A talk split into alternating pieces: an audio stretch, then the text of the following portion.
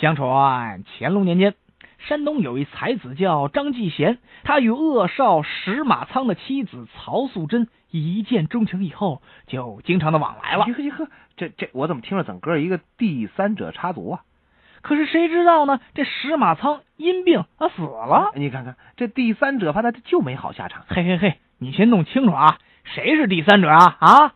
你这不要老捣乱嘛，好不好？拜托，恶少恶少一般情况都扮演第三者的角色。呃呃呃，这里头他好像是正正经的哈。哦，弄错了。后来后来后来呢？接着讲。后来啊，这恶少的家人怀疑是这个曹素贞所害，于是告到了官府。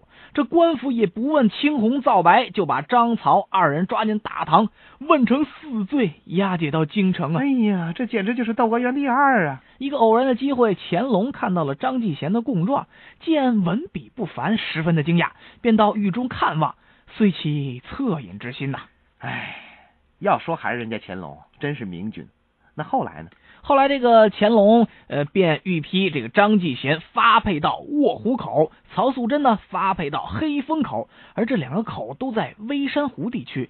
张曹二人来到这个发配的地方呢，依然是心心相印。今天他去黑风口，明天他来卧虎口，时间一长，就就就就当地人就称为两口子了。就啊，这么两口子。